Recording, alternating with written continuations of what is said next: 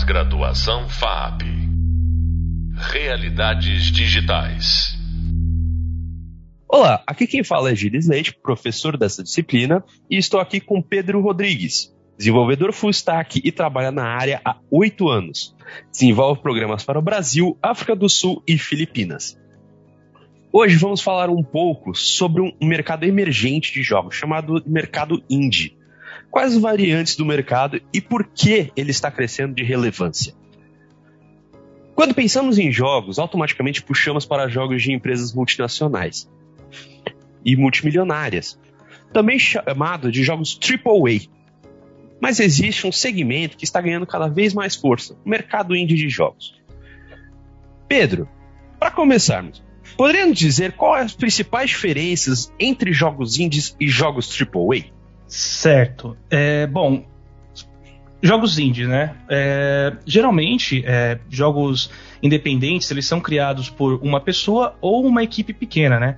Que eles podem ou não ter apoio financeiro. Essa, esses apoios é, são feitos pela própria comunidade em plataformas de financiamento coletivo ou até mesmo por doações né? E geralmente essas pessoas que ajudam, né, elas recebem é, cópias do jogo antecipado, ou até mesmo participam de betas fechados, ganham alguns brindes, e em alguns casos até são eternizadas dentro do jogo, seja em nome de personagem, seja em, em salas secretas, enfim, né? Várias formas. É uma forma de é, agradecer a comunidade por ter confiado no trabalho, né? É, outra característica muito importante né, da, dos jogos independentes é a liberdade de desenvolvimento, né? Geralmente a gente se depara com uma série de jogos que inovam em questões de mecânicas e narrativas. E como essas empresas elas não são agraciadas por orçamentos milionários, elas se esforçam mais no desenvolvimento desses aspectos para prender o player por mais horas ou até mesmo anos, né? É... Alguns desses exemplos que a gente tem hoje no mercado é o Dead Cells, né? Que cada vez que você mata o um boss final, ele libera uma nova célula e você acaba aumentando a dificuldade do jogo, né? E ele costuma receber atualizações com uma frequência muito boa, né? Então, desde 2018, que foi o seu lançamento, eles vem atualizando o jogo, trazendo novas DLCs, aumentando o mapa e trazendo cada vez mais detalhes sobre a história principal do jogo, né? É, um outro exemplo que a gente tem no, no mercado é o Blasphemous, né, que foi recentemente também teve uma nova atualização que inclusive adicionou um final é, verdadeiro, né, que vai servir como base até para um novo título da série. Então a galera não deixou o jogo cair no esquecimento. Então, já que vai ser uma, um novo lançamento, já vamos inventar um, um final novo para trazer a comunidade de volta ativa. Né? É, um outro que está em alta também, né, atualmente, é, a gente ouve muito falar dele, é o Fall Guys, né, que também é um jogo independente, porém ele levanta algumas discussões importantes, né, que foi um jogo que começou pequeno, né, porém foi recebendo uma série de novos investimentos, né, que acabou virando um jogo gigantesco, né? Hoje é um jogo muito conhecido, foi adquirido por grandes empresas também, novos, é, novos é, investidores, e com isso ele acaba levantando algumas discussões como é, em qual momento uma empresa ou jogo ela deixa de ser independente. Né? Atualmente não existe um consenso sobre isso, né? mas geralmente são considerados é, indies né? os jogos que tiveram o, o, seu desenvolvimento inicial por estudos independentes. Né? Mas, porém, como havia mencionado de cima, não, não tem nada, nada definido né, ao certo. É, sobre os jogos AAA, né, que a, a gente já já conhece, é um título, é um, é um título de jogo já falado muito, né, que a gente usa. É, esse título, ele foi criado no final dos anos 90, né, logo depois da grande crise dos jogos eletrônicos de 83. Né, que na época teve uma saturação é, no mercado de, de videojogos, né, de videogames na, na segunda geração dos consoles, né? Então, uma série de más decisões da líder Atari e uma e com computadores ganhando mais força, né? Com questões de jogos e tudo mais, as companhias é, elas acabaram quebrando ou muitas delas até abandonando projetos na metade, né? Então isso acabou gerando essa crise. Mas em 85, é, com a Nintendo trazendo NES, novamente com força no mercado, né? É, todos os desenvolvedores viram uma luz no final do túnel, né? Então as empresas elas voltaram a desenvolver fortemente, o que acabou saturando o mercado na época, né? É, então, para ajudar o consumidor na hora da compra, a Nintendo ela colocava um selo escrito selo Nintendo de qualidade, né? E para mostrar que o jogo havia sido testado e aprovado. Né? Com o passar do tempo, o, o mercado sentiu a necessidade de ter é, um título para traduzir a qualidade final do produto. Né? Então aí que eles criaram o termo AAA, né? que é usado como referência é, das bases de notas acadêmicas dos Estados Unidos. Então podemos esperar é, muito tá, de um jogo AAA. Né? Afinal, essa classificação ela foi justamente é, para dizer que esse jogo ele tem qualidade extrema em todos os quesitos, né? Então, desde gráfico, trilha sonora, jogabilidade, enredo. Então, é, é, que a, além disso, né, que para ele conseguir essa qualidade, ele também teve é, grandes investidores, né? Então teve um, um investimento muito alto em cima para ajudar e, e, evoluir, né, e avançar o seu desenvolvimento e publicidade né, do jogo. É, ou seja, né, um jogo AAA é aquele jogo que ele é feito para ser marcado. Né, onde você fala o nome dele, a maioria das pessoas conhecem, de, de preferência de forma positiva. Né. É, outro aspecto que, que um jogo AAA tem é a questão das equipes enormes. Né? Então, geralmente você tem é, vários profissionais de várias áreas trabalhando simultaneamente, né? É, e geralmente essas ideias, elas é, recebem, essas áreas, perdão, recebem um briefing, né, definidos pelos coordenadores do projeto, então para os desenvolvedores, artistas e etc. conseguirem produzir esses jogos, né? É, diferente do, dos jogos independentes, onde como uma equipe ela é menor, todas as decisões são normalmente definidas pela equipe toda. Né?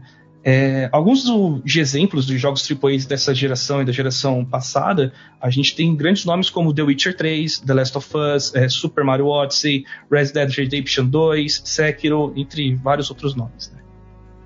Ah, legal. É, na verdade, com isso, a gente acaba entrando numa. Fica meio num redemoinho, né? Porque, creio ou não, com é, esses jogos que tem esse selo de aprovação, você cria, você tende a criar uma certa formulinha do tipo de jogo que dá certo, né?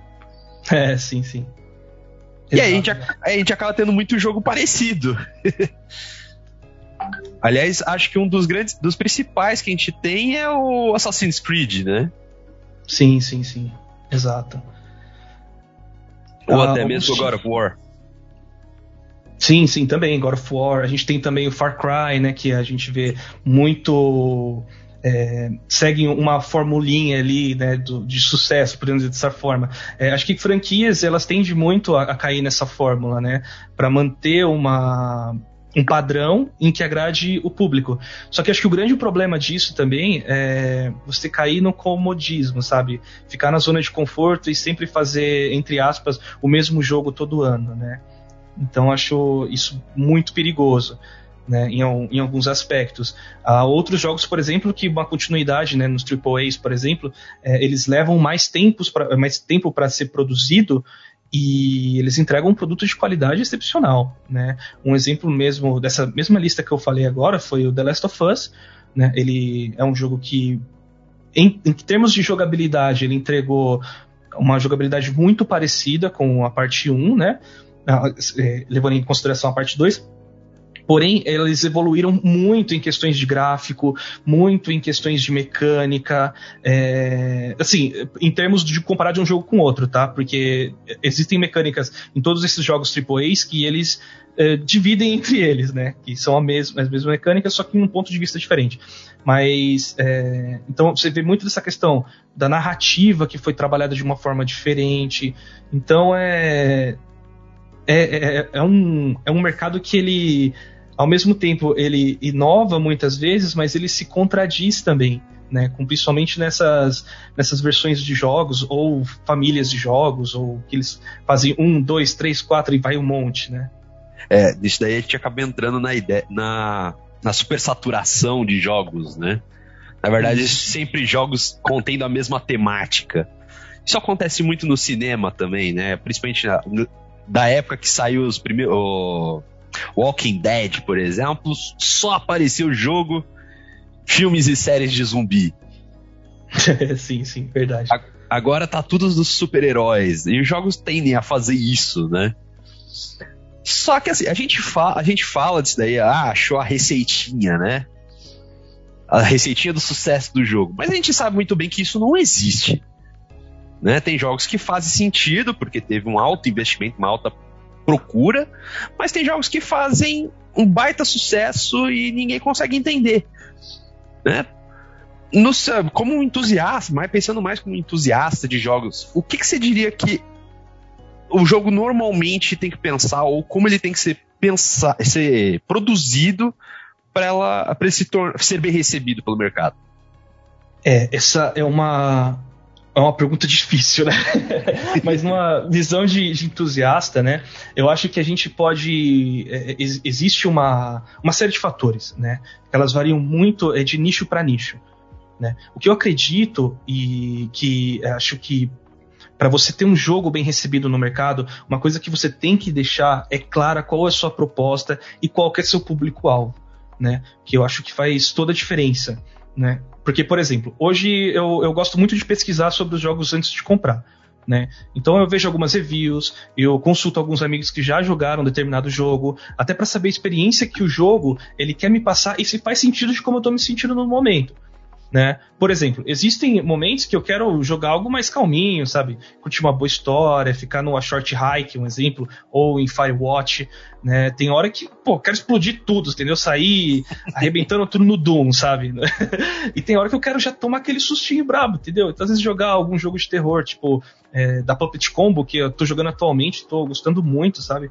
É, então, assim, tem uma, é, uma, série de fatores, né, que acho que cai muito no que você falou sobre acompanhar a tendência do mercado, né. Um, um outro ponto, acho que muito importante, é, é a questão da qualidade, né, que lançar um jogo com muitos bugs ou prometer uma série de coisas que não vão conseguir, que, a empresa não vai conseguir entregar, brinca muito com a frustração do player, né? Um exemplo muito claro disso que a gente tem é em Cyberpunk, né? O lançamento teve uma série de problemas que atrapalharam e atrapalham, né? Até hoje a popularidade do, do jogo, né? popularidade positiva no caso, né? E mesmo recebendo uma série de correções e tudo mais, o jogo ainda ficou marcado pelos bugs. Né? Então, ou é. seja, uma produção corrida que não foi revisada, entendeu? Com calma. Mas então, isso é interessante. Isso é interessante também porque a gente tem aqueles jogos que não faz o menor sentido. Uhum. Sucesso. Né? O Flappy Bird é o, é o grande ápice disso, acho. é, exato, exato. A gente tem o, o Flappy Bird, né? Uh, uh, jogos que geralmente. É, então, tem esses que não fazem sentido e uma, um nicho muito parecido que são os que. os jogos sazonais. Né? Que são, por exemplo, aqueles jogos que ah, saiu uma série e aí eles vão e lançam um jogo similar a coisas que aconteciam na série, né? No, a gente teve uma, algumas, algum, alguns episódios anteriores, né? Que, de, de jogos que aconteceram isso.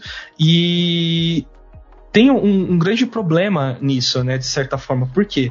É, toda vez que você tem um, um, um, grande boom na indústria da cultura pop, por dizer dessa forma, a gente vê que muito jogo é lançado né? É, seguindo aquela mecânica e vai saturando o mercado de tal forma que chega um momento que todo mundo está falando basicamente a mesma coisa, né? Então eu, eu acho isso muito perigoso porque o pessoal é, geralmente não observa, né? Que é, é tem aquela sede, aquela aquela ânsia por criar um produto rentável, né? E, uhum. e, e, até tentar seguir a cobrança de um, de um mercado que nunca está satisfeito e tenta fazer logo produtos e produzir jogando no mercado. Tipo, pô, vou jogar isso aqui que streamer vão jogar, vou jogar isso aqui que o pessoal vai querer jogar em casa. e, e isso acaba inflando o mercado de tal forma que muitas vezes você se perde esse tipo, pô, de que jogo a gente tá falando? qual deles, né? É, qual deles, né? Uh, então, ô Pedro, olha, nos podcasts anteriores a gente falou uh, sobre as principais game engines do mercado de jogos, sendo é uma delas a Unity. Né? E muito provavelmente a Unity é das mais usadas. Mas, ao longo da história, a Unity ficou marcada como sendo para uma produção mediana ou até mesmo muito básica né, de não, que não tem grande relevância. No seu ponto de vista, por que, que será que aconteceu isso? É, bom, até hoje a gente não sabe ao certo como surgiu essa, esse rumor, podemos dizer assim, entre aspas, né? Mas existem alguns pontos, né, em termos de popularidade, desenvolvimento, que pode ajudar a justificar isso, né? É, primeiro ponto é que desde a versão 2.5, lançado por volta de 2009, a Unity se tornou gratuita, né? Então, o que ajudou muito a popularidade da ferramenta. E como ela é muito mais amigável para desenvolvedores iniciantes e entusiastas, acaba sendo mais comum encontrar projetos de complexidade mais baixa, ou seja, jogos mais simples ou com produções medianas, né? É, enquanto a, a, Unreal ela ficou gratuita na versão 4 em meados de 2014, mais ou menos, para escolas e estudantes da área de desenvolvimento de jogos digitais. É, ela já foi desenvolvida para trabalhar melhor com os projetos mais complexos, né? E com isso ela acaba sendo otimizada de certa forma. Né? É, outro ponto é, que reforça essa visão é o fato de que alguns projetos mais elaborados em Unity acabam ficando em algumas vezes mais complexos do que o próprio Unreal né? Então, isso acaba atrapalhando um pouco a popularidade dela, porque pensa, pô, se eu preciso fazer um, algum projeto mais complexo, eu não vou para Unity, porque vai chegar em um momento que vai ficar muito mais complexo e eu tenho certas é, vantagens que a gente vai, é, é, vai discutir depois é, em Unreal para desenvolvimento, dependendo do meu projeto, né? Mas é, eu acho que o que é muito importante hoje é a gente não reforçar mais esse tipo de visão. Né, quando a gente fala de desenvolvimento em, em, em Unity versus Unreal, né? É, até porque a gente tem grandes nomes da indústria hoje feito em Unity, né? Como o próprio Fall Guys que a gente discutiu lá em cima, o Firewatch que eu já mencionei também, Cuphead, Hollow Knight, entre vários outros títulos em outras plataformas como mobile e VR, né? Então é, não é uma plataforma tão pequena quanto a gente pensa que é, né? Quanto é, falam a, que é. É que a probabilidade da gente ver jogos indies na Unity é muito maior, né? Uhum, exatamente. Uh,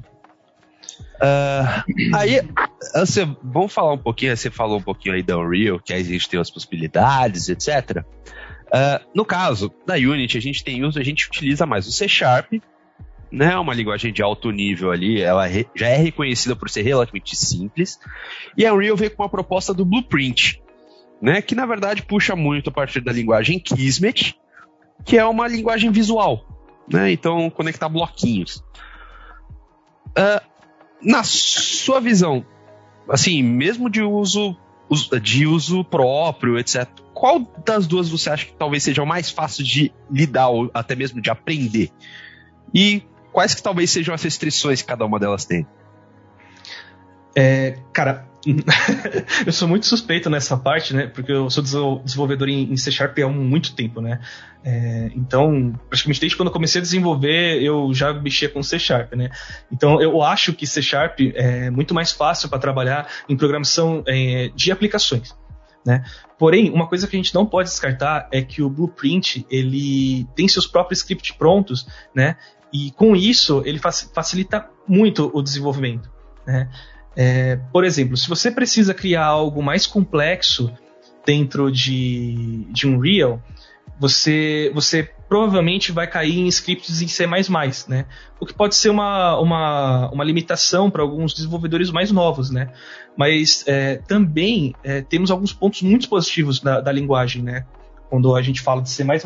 É, um deles, né, eu acho que os principais são o desempenho, porque já que foi uma, ela foi herdada de C, que foi uma outra linguagem que em termos de desempenho é incrível, né? Sensacional.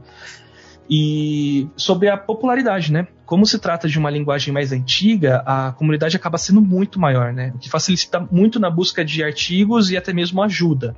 Né? Por mais que C Sharp ainda seja bem popular, ela ainda é uma linguagem mais nova, desenvolvida em meados de 2001. Né?